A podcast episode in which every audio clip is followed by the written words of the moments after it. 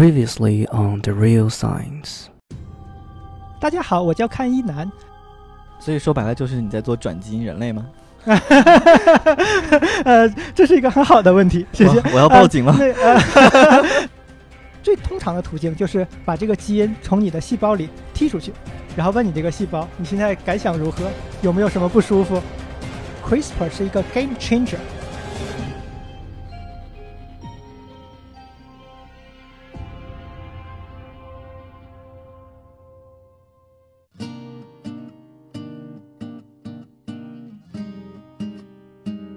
那我刚刚就讲了这个专利打专利之之中打的火热，那大家为什么都来抢这个东西呢？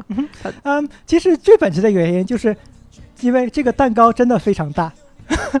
所以大家都想分一块儿。嗯因为嗯，因为 CRISPR 真是一个一个一个跨时代的一个发明，可能是十年一遇，甚至是五十年一遇的发明。就比如说，嗯就比如说，嗯，发当时，嗯，大家可能都知道 RNAi 就是 RNA 嗯干涉、干这个技术，对嗯 RNA 干扰、这个技术可以可以可以下调你想要的基因，这个有非常非常广泛的应用。嗯哼而这个技术的发明人是如下是如此评价 Cas CRISPR 的。嗯我我只是很很简单的感觉，CRISPR 这个技术全面的超越了我这项技术。哇哦，既显示了他的谦逊，又显示了这项技术确实很牛。对，所以说，嗯，CRISPR 确实是在不管是科研还是在商业界都会引都会引起一个很大的风暴。就举一个最简单的例子，嗯，我我我原来认识就是原来我们学校做 Talents 的教授。啊哈，然后他在去年跟我抱怨，他写了一个资金申请，嗯。对，写了一个基金，然后他说他用 Talent 来做他呃做他的那些东西。本来这嗯。是一个非常合理的 proposal，因为嗯。Talent 其实从本质上很很好用，很适合那种就是那种这种专家或者是那种或者是那种大实验或者是大实验室或者是公司，嗯。但是但是他由于其由于那个接了太多的那个反对意见，他不得不用了一整页来解释他为什么没有用 CRISPR。哇哦，这就说明了这种 CRISPR 的影响真的是这种爆炸性的，这种就是有这种现象的。他跟我说，啊这种他可能做做了几十年的科研，嗯。这种现象只有在诺贝尔奖。哇，这的成在的情况下才会出现。比如说哎一开始呃发 RNAi 被发现的时候，它也有这种也有这种现象，就大家如果不用 RNAi，简直伸不到至今。嗯，对你嗯说起来，我当时看今年的那个中国的那个自然科学基金申请，就有一半都是有 CRISPR 这个词的。嗯对对对对，就是这种就是产生这种风潮的这种技术，一到最终一定会拿诺贝尔奖。OK，那那现在来说，你能举一些具体的例子吧？这样吧，好我先问一个吧，就是我们现在做转基因老鼠，就是之前就做 knock in knock out，就是用那个正常的那种叫对，正常同源嗯同源重组序列嗯序列，就是。很麻烦，做一个耗子大概半年，算是快的，几乎半年都做不出来。那现在这个 CRISPR 在转基因老鼠里面的应用到什么程度呢好？呃，给一个最简单的数字，嗯现在呃从一个一个受精卵，嗯哼。或或者就从一个单细胞嗯。长呃做出一个转基因老鼠，只需要四周时间。四周，对，哇，这个是在一个非常著名的教授 Rudolf Yanish 实验室发表的这样一个 protocol，从最开始的注射呃老鼠的呃呃可能应该是取对。取卵细胞，应该是应该直接是体内注射，就把 CRISPR 注射到这个卵细胞里，一直到哦一直到最后拿到你要的那个表型的，呃要你拿到基因型的老鼠，只需要四周时间。哦，我要补充一句，一个老鼠从，啊、一个老鼠从受孕到生老鼠要多久啊？呃，这个我说实话，我不是做老鼠的，哦可能具体十几天，也要两周左右。，对具体不是太知道。嗯但是，嗯，举一个更广泛的例子吧，我可能嗯读了，呃，虽然我是做人类细胞的，说实话，我不太关心老鼠或者是那种其他生物，但是，但是我看了就是这些不同领域里发表的 CRISPR 的 protocol，就相当于它的那个、对，就实验步骤吧，就是我发现了一个非常有趣的共同点，就是不管是不管是哪个，只要能进行基因改造的生物，嗯，它从一开始什么都没有，到你到你拿到你需要的那个基因型的生物的这段时间，正好就是这个生物的生物周期，就是或者是比这个周期仅仅是多一周而已。OK，就不管是你要做一个老鼠，你要做一个老鼠的时间，就相当于你把一个呃老鼠的受精卵长成一个老鼠的时间，再加一周。而你要做一个转接人类细胞的时间，就相当于你把一个单细胞长成一嗯盘子，你可以长成一盘子细胞，你可以你可以进行做实验的这段时间加一周。OK，几乎是同步的。对，几乎，而且而且这个同步在很在绝大多数呃呃模式生物里都存在。就 OK，从从最简单的酵母、果蝇、呃线虫到、嗯到人类，呃，到呃小鼠人类细胞，甚至到更更高一点的转基转基因猪那、个转基因牛嗯或者转基因猴。OK，这个，嗯，做这些转基因生物的程序，基本上就相当于把一个受精卵长到一个成体的这段时间。我靠，太真的是太酷了。嗯就我我刚会想到一个问题，你最早的时候说那个正常的同源重组的成功率大概是百万分之一，对，那 CRISPR 的成功率到多少呢？嗯，所以 CRISPR 有两个应用，第一个应用就是最简单粗暴的把一个基因给弄坏，而这个成功率非 knock out。对叫 knockout 敲基因敲除。嗯，这个成功率非常高，基本不管在哪个生物里都至少有百分之大概百分之五十左右吧。你最高了可能百分之九十，然后最低了可能百分之三十左右。然后现在我做的这块就是把基因组的精确改造，通过同源重组进行基因改造。嗯，而我手里，而这个很大程度上取决于这些模式生物同源重组效率。嗯，比如说像像老鼠的干细胞，呃，这个就很容易，但人类细胞这个同源重组效率很低。即便如此，我在我手里也可以做到百分之五十。哇塞，这这是多这这真的是 十万倍的提高。对，当然这只是那个相当于一个 allele，因为因为人类是二倍体嘛，相当于嗯你改一个 allele 的效率是百分之五十，当然你嗯改两个 allele 的效率可能还要稍微低一点，但是是也是，但是但是差不多会在同一个数量级。嗯，哎太真的是对很酷。对我记得张峰说过一句话，嗯叫 “The application of CRISPR-Cas9 is only limited by our imagination”，哇，就是 CRISPR-Cas9 这项技术的嗯呃的应用的唯一限制就是人类的想象力，人类想象力能走到哪儿，这个技术就能用到哪儿。我觉得，我我可以举一个非常非常有趣的例子，这也是我呃我觉得我最喜欢的一个例子。嗯：CRISPR-Cas9 基因组工程和杀蚊子，哼，OK，可能看似是两个完全没有关系的东西。但是你可以创造一个转基因灭蚊拍，哎，对 对，我们现在创造需要创，我们现在想创造的就是一个转基因灭蚊拍，但这不是一个灭蚊拍，而是一个间谍蚊子。OK，就嗯嗯，我记得一个月前在 Science 杂志发表了一个很啊一个很简单的一个文章，嗯。就是他们就用 CRISPR-Cas9 来在基因组某一个地方切一刀，嗯，同时在这个 CRISPR-Cas9 的表达这个表达的这个这个序列两端放上这个同一个位点的同源壁，就是一个非常非常简单的设计。但这个设计有一个特点，就是比如说我从我爸爸的那个染色体上继承了这个设计，嗯它的设计它会它会切到同源，我我从我妈妈体体继承的这个同源的染色体上嗯同样的位点，而又通过高效同源重组，把我妈妈的这个位点就变成跟我爸爸这个位点同样的一个一个基因序列。那这样做的目的是什么呀？呃，我就在想，对，这个看似一个非常简单的实验，为什么能发表在 Science 杂志上呢？因为它有非常大的应用。首先，这个序列它是不符合达尔文的呃不符合那个自然选择的进化规律的。比如说，正常的情况下，我从我爸爸的继承了一个基因，如果这个基因在没有选择压力的情况下，它会以百分之五十的概率传给我的后代。所以说，这个基因在哦在在一代一代之间的频率是不变的。但是这个这个设计它的有一个有有一个很有趣的地方，就是我比比如说我从我爸爸的呃体内继继承了这样一个基因，它会把我妈妈的基因变成跟它同样的东西，也就是这个像、嗯它会像病毒一样蔓延，或者是说它、哦。它会像哎，然后而且这个基因会以百分之百的概率传给后代，也这样在群在群体层面上来说，这个基因的频率就会不断的升高。对，没错，在群体一代一代之间，这个基因会以指数形式不断蔓延，即使它这个基因是有负选择压，它也会慢慢的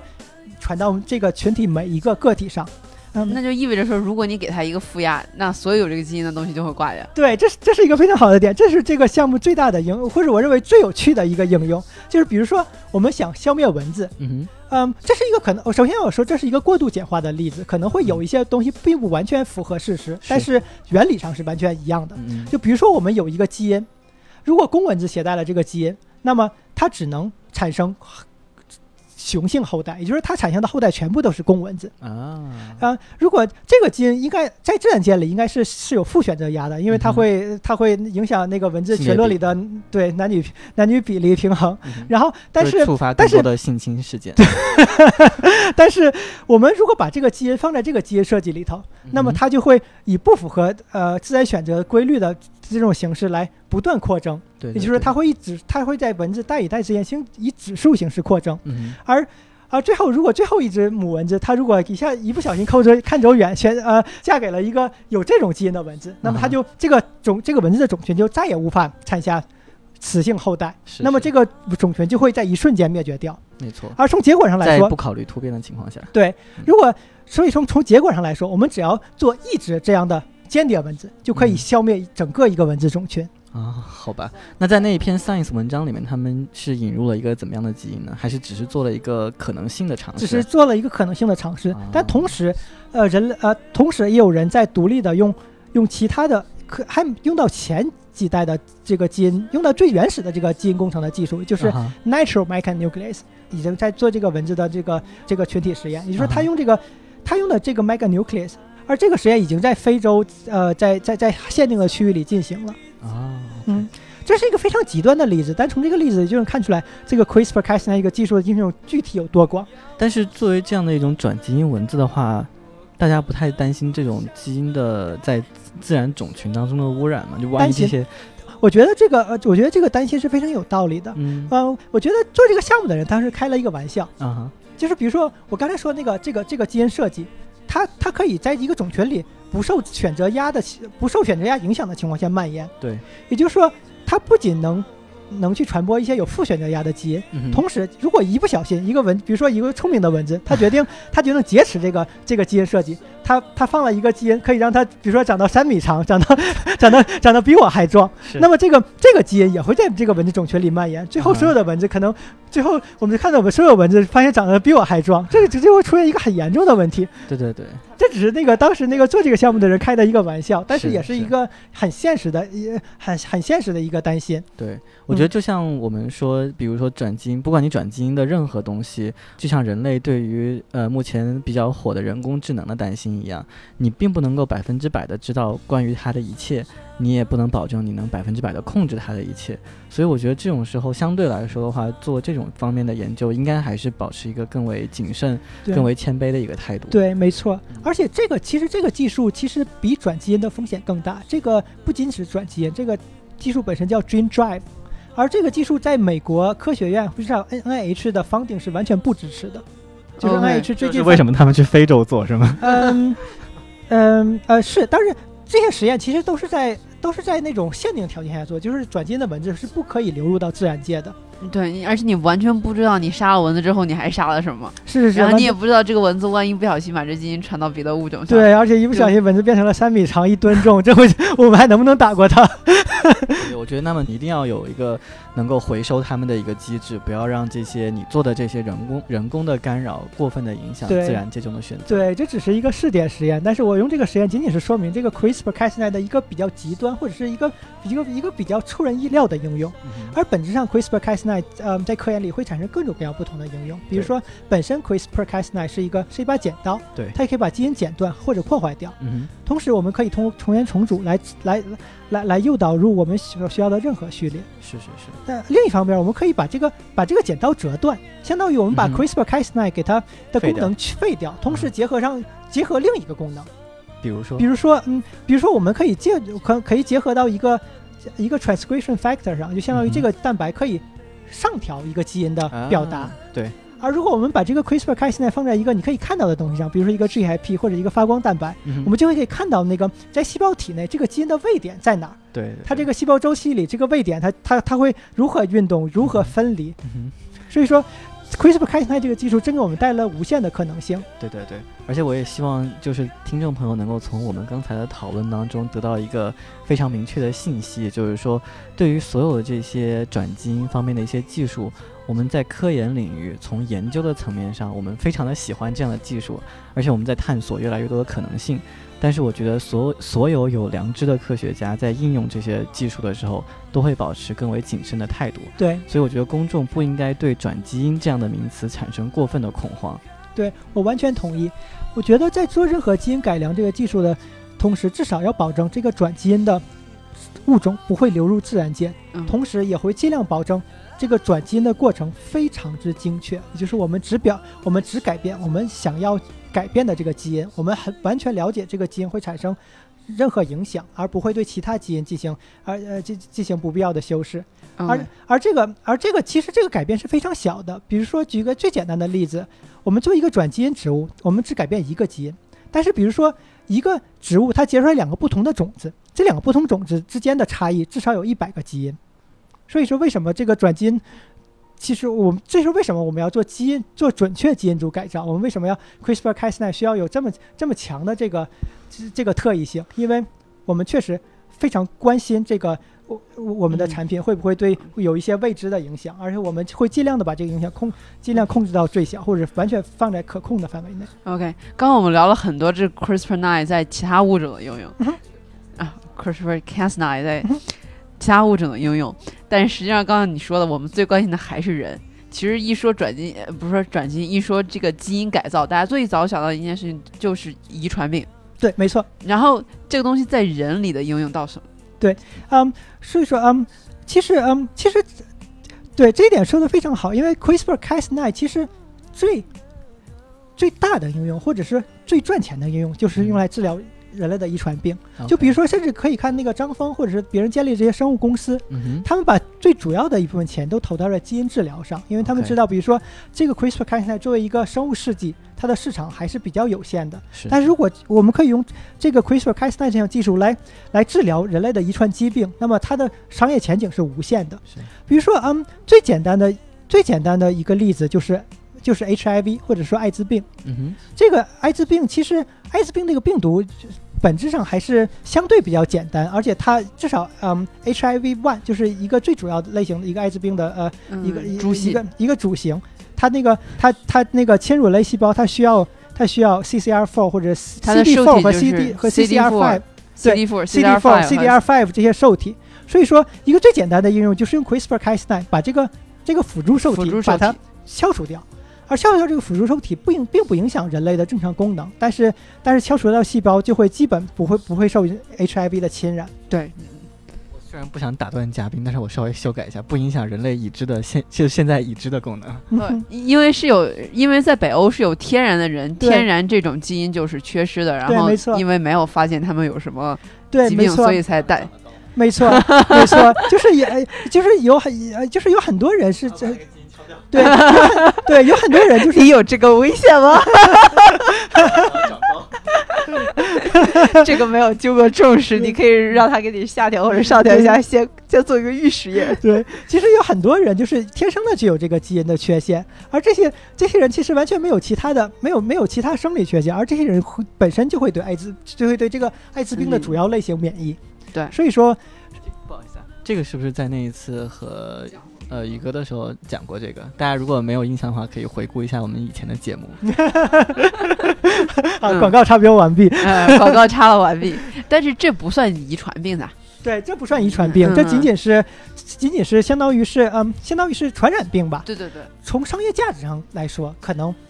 真正商业价值最高的还是艾滋病。所以说一最最开始最先驱的这部分尝试，可能很大一部分都投到了艾滋病上。OK，甚至最开始的心智蛋白酶，呃，在发明以后，他们的母公司 Sangamo，他们就开始进行了这方面的临床实临床验。实验段。，对，现在可能现在可能还是由于各种原因，还是在临床二期，嗯哼，但是已经取得了取得了非常大的成果了。对对对嗯，哼，相信那个 CRISPR 开绝大多数 CRISPR 开现在的公司，最终也会把钱投到这方面上，而且第一个而且第一个治疗目标很可能就是艾滋病。酷。就是当时做艾滋的这批人永远都想不到这个东西。嗯，是，所以说，是呃，所以说科研从科研角度讲，很多我们拿到的成果都是最初想不到的。就像 CRISPR-Cas9 本身，它作为微生物的免疫系统，我们可能最开始根本就想不到这个它会和它会和基因组改造有关，而且会产生这么重大的影响。我们的开始是很长的电影，放映了三年，我票都还留着，冰上的芭蕾，脑海中还在旋转，望着你，慢慢忘记你。所以说，回到刚才的那一个问题，如果你需要用这种基因改造的方法来改造这些 HIV 患者的这个 HIV 受体基因的话，这个基因是怎么这个这个这个是怎么实现的呢？就是这个，不管你是说药物还是说这个基因改造的，你是用病毒来做这件事情，就是它是怎么样 deliver 到这个患者的啊对那个我觉得这种基因改造的这个这个这个试剂的 deliver 的方法有呃呃大致上分为两种。嗯，第一种是是先把先把你的细胞从从身体里拿出来，把这个细胞治好，然后再把这个细胞通过骨髓移植或者通过其他方法导入到体内。嗯，对，啊、这叫细胞治疗。而第二种就是就是真正意义上的基因治疗，本质上我们要把这个基因改造的试剂直接作为药物来 deliver 到你到到人的体内，然后这个这个药物会会直接在你体细胞内进行基因改造。那实际上是以病毒的形式把这个有效的基因，比如说 CRISPR-Cas9 这个基因包装到病毒体内，然后把这个病毒病毒注射到体内。但是这种嗯病毒一般是用腺病毒或者一些对呃百分之九十的人都已经感染了，然后没有引起对重。其实 deliver 的方法，嗯，可可能还可能会分好几种，嗯，一种就像你说的，用，嗯，更更广泛的是用一种类腺病毒，就是 adeno-associated virus。OK，这种病毒百分之九十的人都感染过，就是只要你得了感冒病毒，你很可能就感染了这种病毒。但是同时，这种病毒不会对人的健康或者对人的呃生理产生任何影响，有任何已知的影响不不能，叫任何，对就没有没有有害有响。对，没有任何对，没有至少没有检测，至少人类跟这个病毒共生了这么多年，没有检测出任何已知的有害影响。然后我们就可以把这个这个 CRISPR-Cas9 的基因用这种病毒来来转到人类体内。而第二种就是通过一些纳米颗粒，直接把这个 CRISPR-Cas9 的这个蛋白和这个 RNA 转导到人类体内。这个听起来更极客一点。对，我觉得我们需要马上找一个做材料的人，好好聊一聊这个纳米材料。是这个其实是一个基因治疗的一个一个一个比较有潜力的方向。OK，但是它那个纳米颗粒，它怎么样可以做到识别性呢？还是说无差别的对你的体细胞进行修改啊？我觉呃我觉得纳米材，我我首先说明我我不是这方面的专家，嗯，我觉得这个纳米材料应该是可能是无差别的的那个进入到细胞内，或者是比如说通过血或者先注射到血液内，通过血液来传到其他细胞。但这个 CRISPR 对 CRISPR-Cas9 本身是特异性，至少是。对你基因组的位点是特异的，他们仅仅会改你要改的这个基因。还有就是通过抗体，它啊通过抗体跟纳米材料把把耦合，哦，对然后抗体具有特异性，这样的话你就可以对 target 你的 cell。对对对，当然那个其实有赶赶紧就叫什么叫头脑风暴，多想一点 idea。其实，如果已经把这个把这个试剂放到只投到你想要的那部分细胞内，其实病毒有一个很大的优点，就是这种类腺病毒，所以就还是 adeno-associated virus。，AAV 的这个载体还是现在目前最可靠、最靠谱的一个对，目前是至少是主流之一，或者是最、或者是用的最多的载体之一。是是嗯，因为它其实是它只它会特异性的选择性的侵染你的某一部分细胞，比如说，嗯而且这个跟跟那个病毒的类型有关，比如说这个类型的病毒，它会选择性的侵染肝脏，对，而另一而另一种啊、类型，它可能选择性的侵染心脏。这本身也是和受体相关的，对吧？对没错嗯是。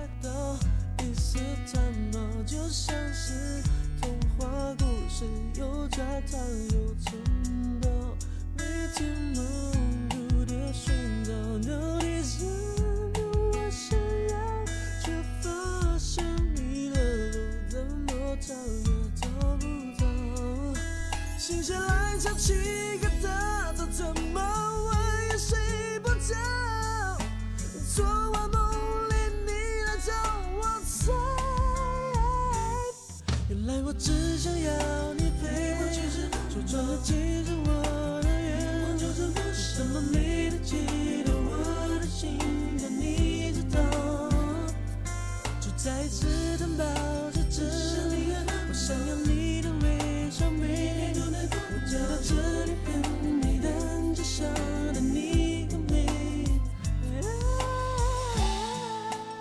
刚才呃，这个一楠提到的一个非常好的一个一个关键词，我不知道大家有没有听到，就是说它可以对，主要是对单基 因控制的性状有非常好的修改作用，对不对？因为我们知道，也许呃。有一些同学不是那么了解的话，单基因和多基因这件事情也是在生物学研究当中非常重要的一个事情，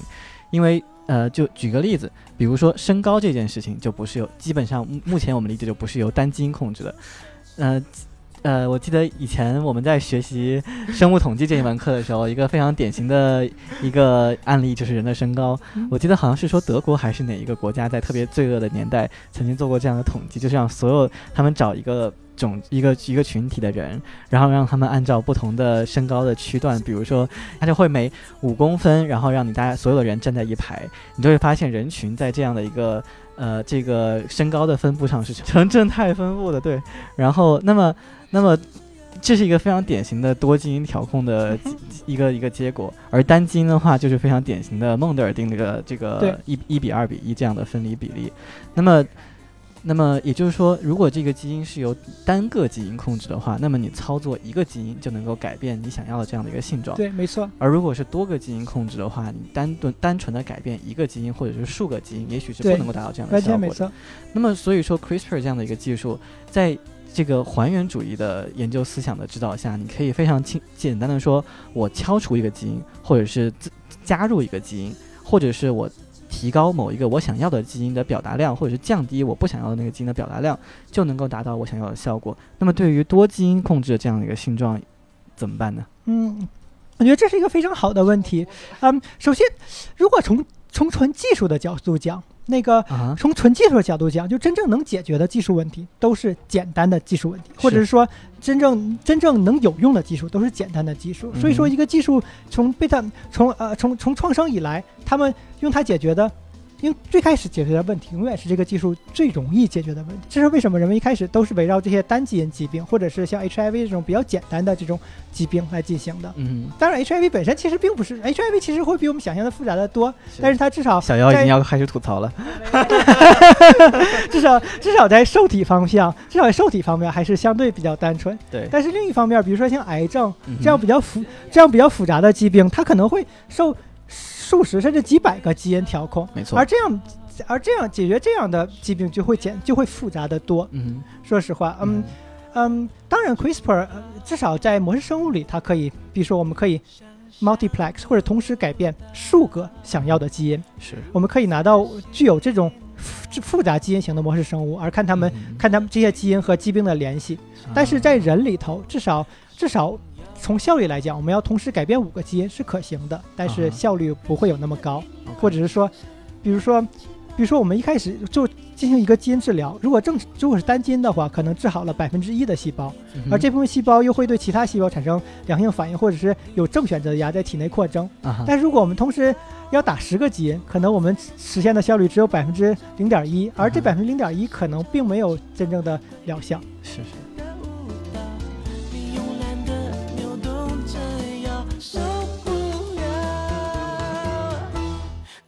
风飘扬的笑，有迷迭香的味道，你带薄荷味的撒娇，对我发出恋爱的讯号。然后我觉得关于 CRISPR 的应用的话，其实大家就翻一翻现在主流的杂志，就能发现，你翻开每一本杂志上面都会有很多 CRISPR 相关的呃研究的标题，它也会把这个关键词非常大的写在上面。都快都，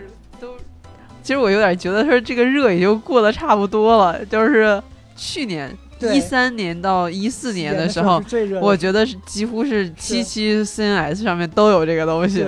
对，像我老板现在也跟我说，那个就是如果当时发表文章，可能基本一个差不多的文章都能发表到 Science Nature 上，现在可能都是 Nature Biotechnology 或者是更或者是更低一层的文章。是。但，因为我们知道这个技术可以改变任何生物的基因，我们都可以用它研究任何生物问题。嗯哼。嗯，这是这种 CRISPR 开现在这个技术的惯常性应用，而这个应用目前已经不会不会像一开始那么热，因为大家都可以做，是是，而且所以这个这项应用的价值完全取决于你最开始科学问题的价值。对对对。但是作为技术本身，如果你要想再发展这项技术，那么那么这些。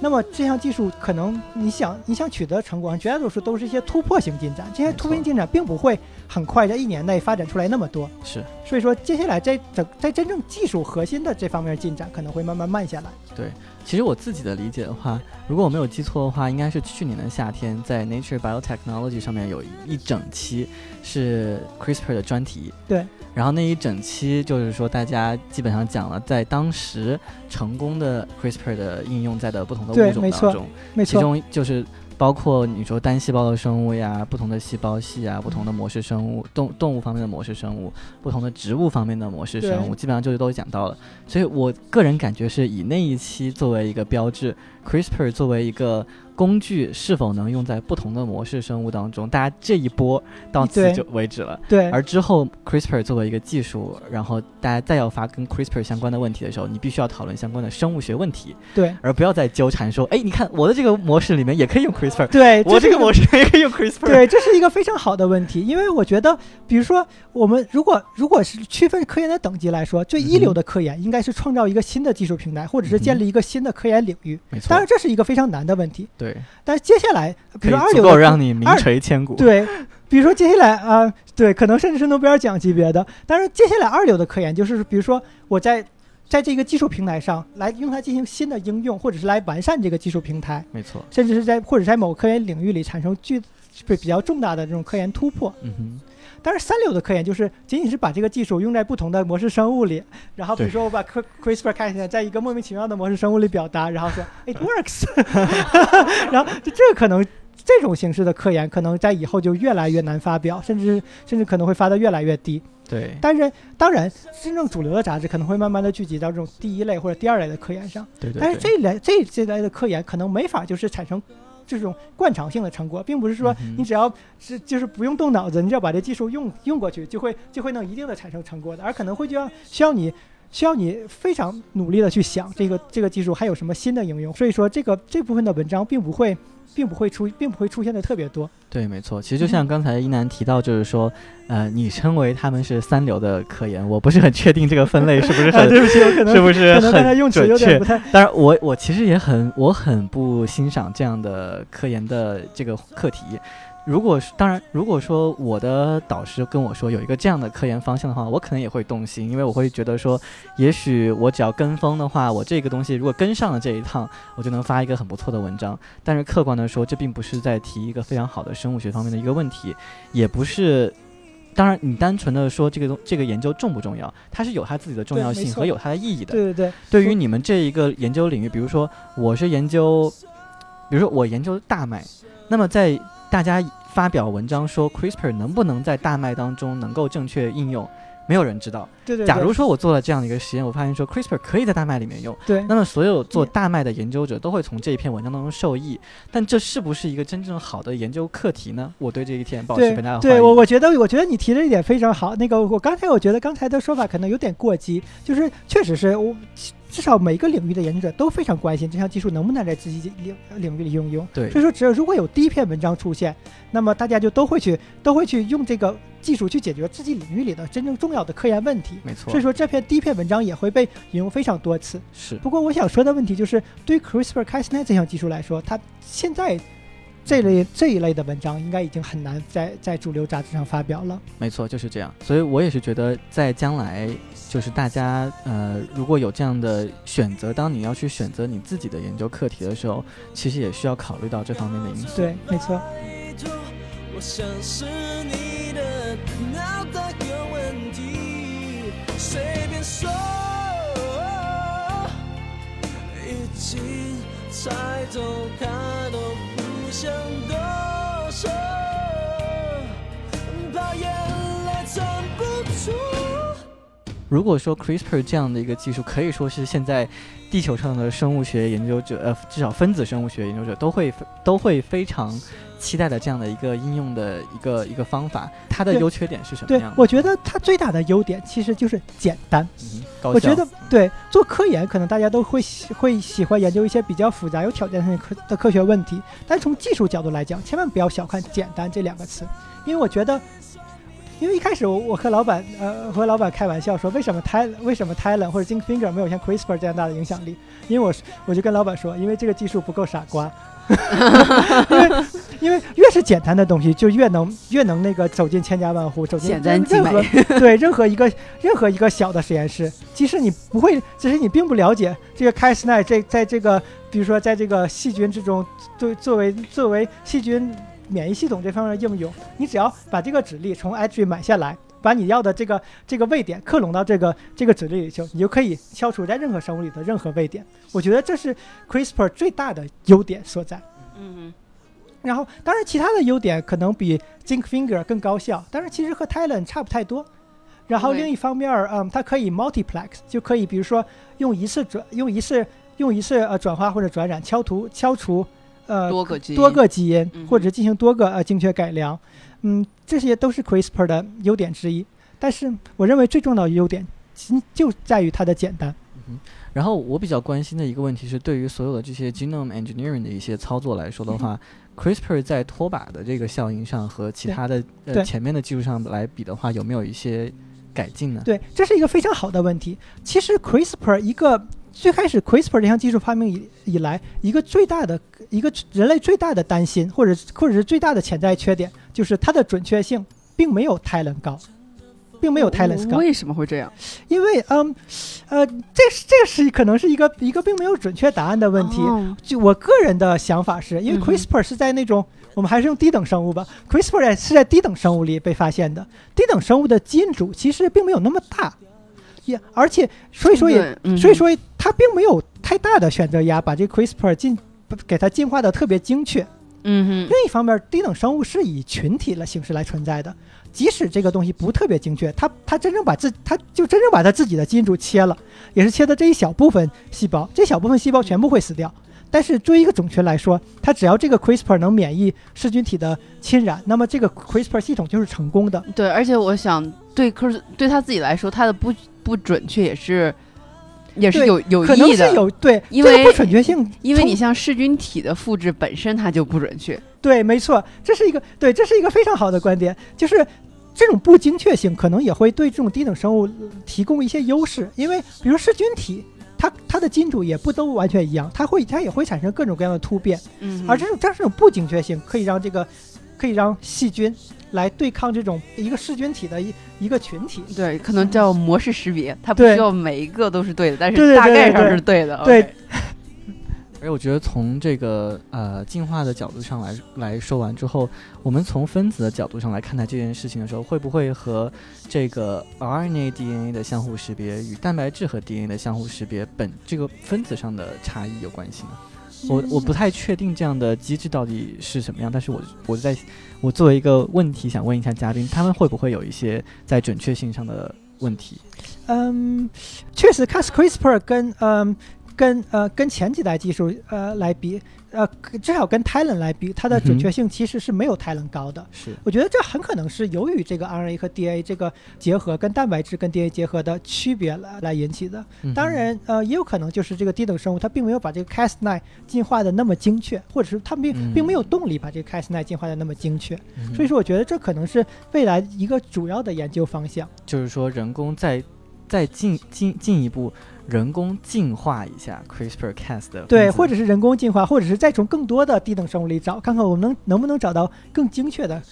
Cas9。嗯哼，这也是接下来研究的一个主要方向。嗯。当然，嗯、我我想说的是，其实 CRISPR-Cas9 的精确性并没有一开始想的那么糟，因为 CRISPR-Cas9 的这识别机理是 Cas9 这个 protein 这个蛋白首先和它的 CRISPR-RNA 相结合，OK，然后它是完全完全无差别的在找它的 PAM sequence，就是 GG 这两个 nucleotide。OK，它它首先和这个 GG 无差别的结合，嗯然后试图打开双链 DNA，并且用这个 RNA 的成分和这个 DNA 进行配对儿。OK，然后如果配对儿完全成功，那么 Cas9 就会有一个构象变化来把这个 DNA 切断。当然，嗯这个并不是完全精确的，就是如果配对儿，比如说对，你比如想说百分之九十五成功，Cas9 可能会也会有一些活性，也会把基因组切断。所以说，我觉得呃，这个 CRISPR-Cas9 的准确性其实是有多方面因子影响的。但是我们一开始人类人们的忧虑是因为人类这最简单的就是我们要看看 CRISPR-Cas9 到底有多精确，那么就是看看它它和基因组有多少个位点结合。我们比如说随便用一个 guide RNA，我们一看，哎呀，一下结合了一百多个位点，这个这个准确性跟 Talon 相比差太多了。但实际上嗯我们最后发现，这一百个位点里，真正能产生切割的可能就只有十个位点左右。OK，所以相对来说，CRISPR-Cas9 的精确性并没有像 Talon 那么那么糟，而且这个嗯精确性很大程度上是由这个 RNA 的这个成分来控制的。对我我刚刚想插一句是，我想的是，就是 R RNA 跟 DNA 的这这种配对，它的 affinity 是确定的，对，但是蛋白质跟一个 DNA 的配对，呃其实识别你实际上是可以提高的。嗯，这我觉得，我觉得这个是有道理的。但是 RNA 和 DNA 的结合是确定的，但是嗯。这个过程本身是准确的，嗯，有就是说但仍然是有容错性的。对。对，但是容错性可能是由蛋白来引起的，是由 Cas9 蛋白，就是你即使这个这个结合的准确性只有百分之九十五，嗯。而这个蛋白的构象呃构象转换也会被引起，而也会切断这个基因组来影响的嗯。但本身 RNA 和 DNA 的配对是准确的，是相反，蛋白和 DNA 的配对是不准确的。嗯哼比如说新脂蛋白来说，虽然它一个新脂结构域其识别三个核苷酸，但是本质上它其实真正它它真正的呃特异性仅仅是由前两个核苷酸来决定的，而第三个核苷酸是什么？其实这个蛋白是无法识别的。OK，包括 Talon 也是，Talon 是一个 tail 跟一个 DNA 碱基结合。嗯哼，其实我其实有一个很有趣的一点，其实这个 tail 是色盲，就是这个啊 tail 是不认识 G 这个核苷酸的。真的吗？对，这是 这个问题。哦其实这个问题是我一开始在在 t 实验室轮转的时候，我听一个讲座，然后后来跟 t 提起来的。啊哈，这个 tail 它可以识别 A、T、C，但是是识别不了 G 的。所以说每到这个 G 的这个核苷酸的时候，其实我们用的一个 tail，它是一个它是和四个碱基都可以结合的这个 tail。所以说这是一个哦并不精确的一个结合，但本身我们可以把这个识别序列弄得足够长，而增加它的精确性。嗯对 CRISPR 来说，这个可能会更复杂一点，因为这个 CRISPR 的精确性完全是由 Cas9 这个蛋白。呃，来引起的。我们如果是想改变这个蛋白的结构来提高精确性，这可能要可能要复杂的多。嗯哼，然后那回到刚才的这个问题，我不知道你刚才提到说，比如说你用 CRISPR 这个技术，它在细胞里面能够结合一百个位点，但是实际上只结合了十个。对你这个数字是你随口说的，还是说就是这样的？对，这个是这个是有科学依据的，当然、啊当然只仅仅是数量级而已，因为嗯，OK CRISPR-Cas9 的精确性它是很大程度上受到这个 RNA 成分的影响。嗯嗯嗯就是人类呃，不就是人们做了不同的实验，比如说 CRISPR-Cas9 和和基因组的结合，比如说一个一个 RNA 可能会结合一百个位点，嗯，而如果而另有一个实验室也用一个非常非常好的手法来研究了这个 CRISPR-Cas9 在基因组的切割，嗯可能一个一个 RNA 平均会切十或者是十二十个位点，就这个数而量级。且对嗯差不多是一个数量级，但是嗯每个 RNA 成分会不一样。那如果是这样的话，我我不太确定我理解是不是正确啊？那也就是说，如果我想非常精确的修改这个，我想我的这个细胞系当中的这一个基因的话，它会导致其他也许十来个基因会被误伤吗？嗯，对，会误伤，但是数字不是十来个，而是可能是一个，因为它 CRISPR，嗯，它的它仅仅是，它仅仅它它在那个识别序列跟你跟那个 RNA 成分完全配对的时候，它的嗯活性是最高的。嗯，所以说，对于它那个对于它的脱靶位点它会识别，也会在有些细胞里切，但是切割效率会低很多。OK，也就是说，比如说对于大绝大多数脱靶位点来说，切割效率可能只有百分之十。嗯就简单的说，我我要我想我想我想在一个细胞里改变我要的这个基因，嗯哼，可能其他的真正其他的那种脱靶的改变，可能一个在一个细胞里只有一个。OK，而而人类的基因其实绝大多数人类基因组绝大多数嗯的碱基都不是用来编码基因的，这些碱都是一些都是一些可能没有作用的东西，比如说比如说可能是以前人类和和和和病毒来对抗的 来产生的这些遗迹，这些或者是一些就是一些病毒的尸体。而这些东西我们是不可不关心的，但是如果说他他所他他所谓的这个脱靶位点，我理解的话，会不会仍然是和你的目标基因同源性非常高的地，方？这是一个这是一个非常好的问题。就是如果我们的目标基因有一个跟它非常非常相似的脱靶基因，对，那么很可能这个脱这个这个脱靶基因，它会它的切割效率会也会相对比较高，甚至个极个别程度会比靶向基因还高。啊，对，这种情况是存在的，是。但是但是这种情况是可以预期的。就是说你只要设计了一个这个 RNA 成分，你就可以冲，你就可以用它跟基因组比对，来预期你你可能的拖把位点有多少，嗯然后你可以实测这个拖把的拖把位点的那个切割效率有多高，来来完全的控制这个拖把效应所产生的影响。我想，我我我刚才向嘉宾提的这个问题，很大程度上是因为我从这个植物学相关的背景出身，嗯、给大家可能再多普及一点背景知识。植物的基因组，特别是比如说是我们现在已经呃驯化的植物，比如说大部分的作物，比如说水稻、大麦、小麦，类似于这样的作物来说的话，它们基因组当中的同源性非常高。呃，比如说你对某一个基因感兴趣，那么它可能在这个植物的基因组当中有上百个和它相似性非常高的拷贝。那么当你想要引入一个基因编程的工具的时候，它很有可能会拖把到，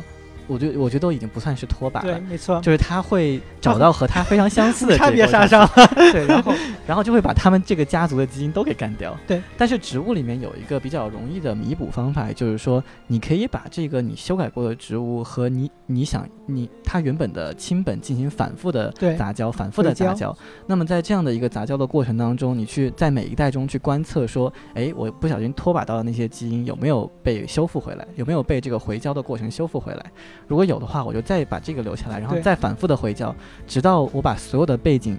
修改成它原本的样子，而只留下我想要的那一个。对，没错，那么对于比如说将来你想要把这个东西，把这个工具应用在人类的健康这样的一个非常非常需要精确度非常高的应用的时候，如果出现脱靶这样的情况，就没有像植物这样可以轻易让你去弥补。没，错。这应该怎么办呢？对嗯，首先，嗯，首先，嗯，首先要从 CRISPR 的一个一个缺点、一个优点讲起。嗯，缺，点就是它的它的特异性不是特别高，嗯哼，当然这会产生脱靶。但是优点就是，首先这个脱靶序列是基本是可以预测的，你知道就是跟它跟你靶点非常相似的这些基因才会受到影响。嗯，没错，而而第二点就是 CRISPR，它在基因组里可能的切割位点非常高，就是嗯 CRISPR 的 CRISPR 的切割对于呃仅仅要求一个基因组的成分，就是 PAM sequence，嗯而这个 sequence 对于嗯 asparagine 这个我们最常用这个 CRISPR 来说，就是 NGG 嗯这个序列在基因组里每八个核苷酸就会出现一次，，OK，嗯所以说我们这样不管你修改你想修改什么基因，嗯。你可以设计出非常非常多个 RNA 成分，而这个 RNA 成分可能有一些呃有一些的特异性很高，有一些特异性很低，是，你可以用这些设计来跟你跟你潜在的脱靶成的基因来比对，而找出特异性最高的这样一个设计。嗯，可能这个设计是你最终用来基因治疗的这个这个这个 RNA 成分。嗯哼。所以说，我觉得这个很大，这个缺点很大程度上是可以是是可以被弥补的。所以说，这个拖把效应可以可能是可以通过你更为精确的设计来回避掉这一点的，对，本质上就是看你需要的精度有多高，而且实验的、嗯或者说这个实验的回报有多高。是比如说像基因治疗这种高投入高回报的这种项目里，我们就要需要找到一个非常非常精确的一个 RNA 序列。嗯哼，相反，如果我们仅仅是做模式生物，或者像你说的，我们做植物，我们可以回交，那么我可能可能对这个精确性要求并没有那么高。没错，对嗯我觉得可能在两年前，CRISPR 的这种脱靶效应是一个很大很大的的一个疑虑。不过现在已经，现在我看主流的科学家已经并不再对这个问题过度纠结了。他们觉得，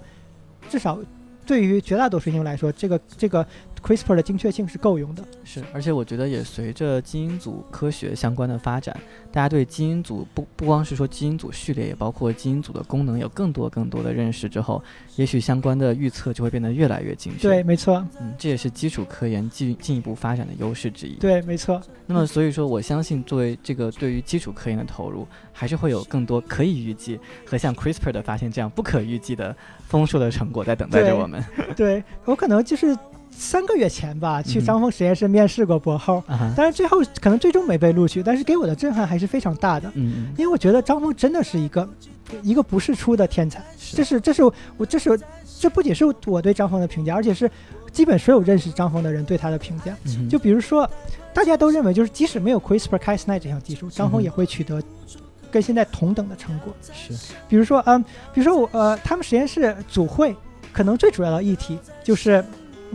就是我们就是我们实验室现在进行的这些项目有哪些是独一无二或者不可取代的，啊哈而有哪些是我们不做，可能过两年或者是两个月以后，其他实验室也会去做的这些问题。是。而他们主会最重要的议题就是把第二类科研砍掉，他们只做就是只有他们实验室才能才能做，或者是他们实验室有独有独到优势的这些问题，真正的嗯这些真正的科学前沿，而把那种大家都能想到的这些科学的问题留给其他的实验室做。而且，我觉得这一方面是大师的大师的自信，另外一方面也是像刚才一楠提到，这个科技更科科研更加扁平化之后，也是给更多的小实验室有更多的出路。对，嗯，但是不管你是做什么的实验室，都要从现在开始都要找重要的科研问题。没错，而没法仅仅靠技术吃饭。就是不管不管你在做什么模式生物，或者是做什么课题，都要把脑子动起来，去真正思考这些科研问题，才会才会有更好的成果。嗯哼，没错。好，那我就就让我们在大师的光环下结束今天的这一期话题吧。我真的我我觉得从张峰实验室面试以后，就真的觉得我我只是一个学生。我觉得感觉见到了神。说实话，我真的我很少会遇到就是那种聪明的我自己的就是聪就是我自己都没法判断那个人有多聪明的这种人，而张峰就是其中之一。说实话，对我们今天主要推销了两个大研究者，一个是张峰，一个是 Dan Boytas。好，希望大家记住这两个名字。好的，那要不然我们今天节目就到这儿。哎，谢谢大家，谢谢主持人。好，然后感谢嘉宾。那么我们这一期、呃我们的科学不无聊的节目，大家可以在听到的平台继续收听我们的节目。另外，我不知道大家有没有注意到，我们在进行新的尝试，我们在努力把我们每一期的音频节目做成相应的图文版，发表在我们的新浪微博和微信公众平台上。有兴趣的同学可以对照查看一下，也是可以帮助你更好的理解我们讨论的这些话题。好了，今天节目就是这样，感谢大家收听，我们下期再见。谢谢。